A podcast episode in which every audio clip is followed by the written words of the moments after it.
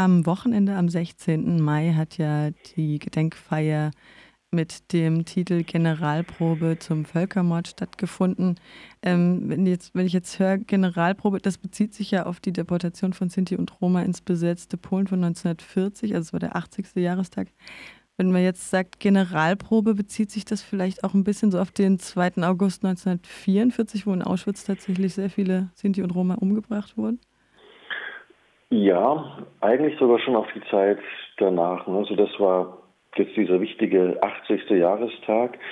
Und bei diesen Deportationen kamen schon so viele Elemente zusammen, die dann in den folgenden Jahren ähm, für den Völkermord wesentlich waren. Also angefangen damit, dass ganze Familien von Kleinkindern bis zu ganz alten Menschen meistens früh morgens abgeholt wurden. Dann dieses Sammeln, das Zusammenspiel ganz vieler Behörden vor Ort, Gemeinden, Polizeibehörden, Reichsbahn bis hin zu SS, Gestapo. Ja, und dann dieser äh, systematische Abtransport in Sonderzügen nach Polen, in äh, Verlegung in Ghettos. Äh, auch diese Deportierten kamen dann ähm, zunächst extreme Zwangsarbeit, da sind schon viele umgekommen, aber am Ende auch systematische Ermordung. Und dieses Muster, dass man solche Deportationen durchführt, die oft über Zwischenstufen von Sklavenarbeit, aber letztlich der Vernichtung dienten, das hat sich dann später auch für andere Gruppen natürlich so fortgesetzt. Die ganzen Deportationen nach Auschwitz, auch später, ähm, sind im Grunde nach diesem Muster verlaufen. Und auch die große Deportationswelle von Sinti und Roma, die dann nochmal äh, Himmler Ende 1942 angeordnet hat, also das ist dann meistens diese Märzdeportation 1943, ähm, die verliefen auch nach diesem Muster. Und ähm, man kann sagen, die letzten dieser Deportation, die dann noch am Leben waren, die noch nicht zu Tode gekommen, ermordet worden waren, waren diejenigen, die dann in der Nacht vom 2. auf den 3. August 1944 dann noch in Auschwitz ermordet wurden. Die Gedenkfeier findet ja normalerweise in Ravensburg statt. Könnten Sie uns einen Einblick geben, wie es normalerweise aussieht und wie, vielleicht auch jetzt, wie es am Samstag war? Genau, also wir hätten das eigentlich für Ravensburg geplant gehabt. Ähm, wir wechseln. Ähm, es sind ja unterschiedliche Orte, Gemeinden, wo es ein Leben von Sinti und Roma gibt, Interesse an dieser Geschichte gibt. In diesem Jahr war Ravensburg geplant. Ähm, üblicherweise sind, ich will mal sagen, politische Würdenträger, Vertreter der Kommunen, manchmal auch Minister beteiligt, natürlich die äh, Vertreter der Sinti und Roma selbst. Ähm, danach äh, gibt es im Regelfall, es gibt Fachdiskussionen, Fachvorträge über das Erinnern, über das Ereignis selbst. Ähm, aber es gibt ansonsten eben auch eigentlich immer noch ein Kulturfest, kann man sagen, weil der 16. Mai hat ähm, gerade für die Deutschen, Sinti und Roma, aber mittlerweile auch international eine doppelte Bedeutung, weil der 16. Mai 1944 steht auch für den Widerstand von Sinti und Roma in Auschwitz oder generell den Widerstand gegen den Nationalsozialismus, ähm, was dazu geführt hat, dass einige überlebt haben. Und darum ist für Sinti und Roma dieser 16. Mai auch ein Tag, an dem man auch das eigene Überleben feiert. Normal verbinden wir das beides in einer Gedenkveranstaltung, ähm, zu der am Abend ein Kulturfest gehört. Das war dieses Jahr auf keinen Fall möglich. Aber wir haben einfach versucht, an diesen wichtigen Tag mit einer virtuellen Gedenkveranstaltung zu erinnern, an der zumindest einige der Gesprächspartner die ursprünglich vorgesehen waren, auch teilgenommen haben. Also sagen wir, der offizielle Teil, Bürgermeister, Minister, fand nicht statt. Aber wir hatten eine sehr spannende, intensive Diskussion mit Daniel Strauß, dem Landesvorsitzenden, dessen Vater selbst Auschwitz überlebt hat, der an diesem 16. Mai-Widerstand beteiligt war.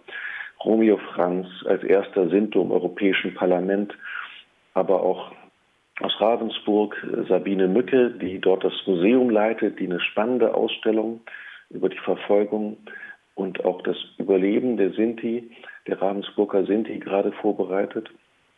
Ähm, dann hatten wir von der Stiftung Denkmal für die ermordeten Juden Europas in Berlin, den Direktor Uwe Neumerker und auch die Leiterin der Erinnerung an Sinti und Roma, Jana Mechloch-Ferrezi. Das ist darum so wichtig, weil diese Bundesstiftung auch das Denkmal für die ermordeten Sinti und Roma Europas betreut weil diese Stiftung ein enger Partner der Opfergruppe ist.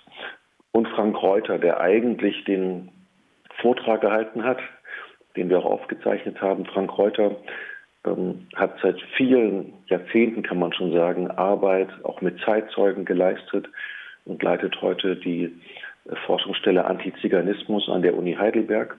Und in diesem Rahmen haben wir einfach versucht, diesen 80. Jahrestag äh, nicht äh, zu vergessen, sondern ihn ins Bewusstsein zu rücken, sowohl was damals geschehen ist, ähm, dieser Beginn der Deportation, gerade aus den westlichen Gebieten des Deutschen Reiches, auch aus dem Südwesten, ähm, bis hin zum Völkermord, aber auch was heute eigentlich dazu zu sagen ist in der aktuellen Situation, in der natürlich Antiziganismus, Ausgrenzung von Sinti und Roma weiterhin anhalten.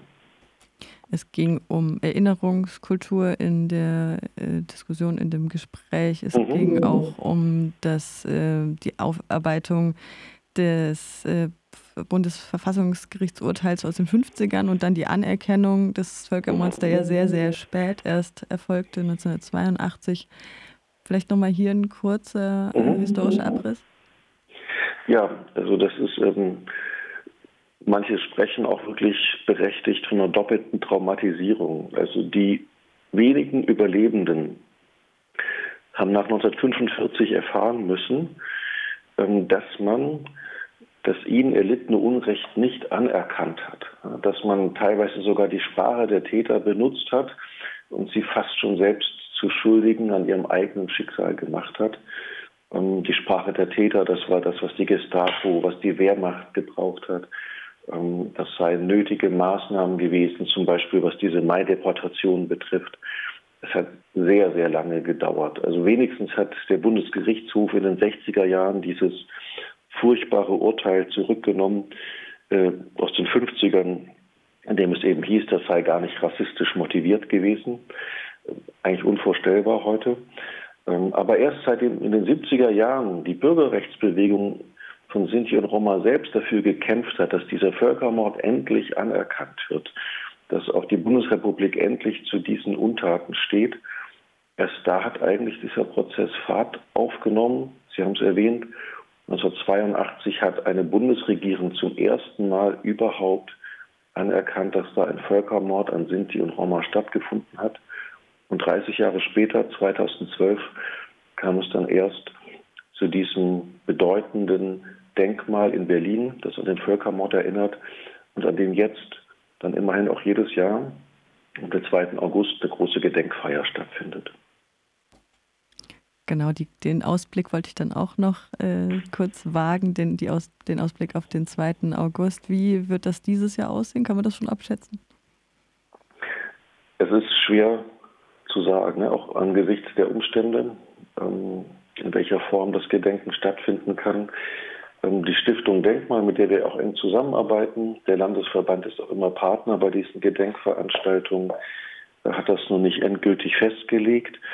Aber es ist so, dass neben künstlerischen Elementen äh, bei dieser Feier, dieser Gedenkfeier zum 2. August immer eine Überlebende, ein Überlebender oder deren Nachkommen auch im Mittelpunkt stehen.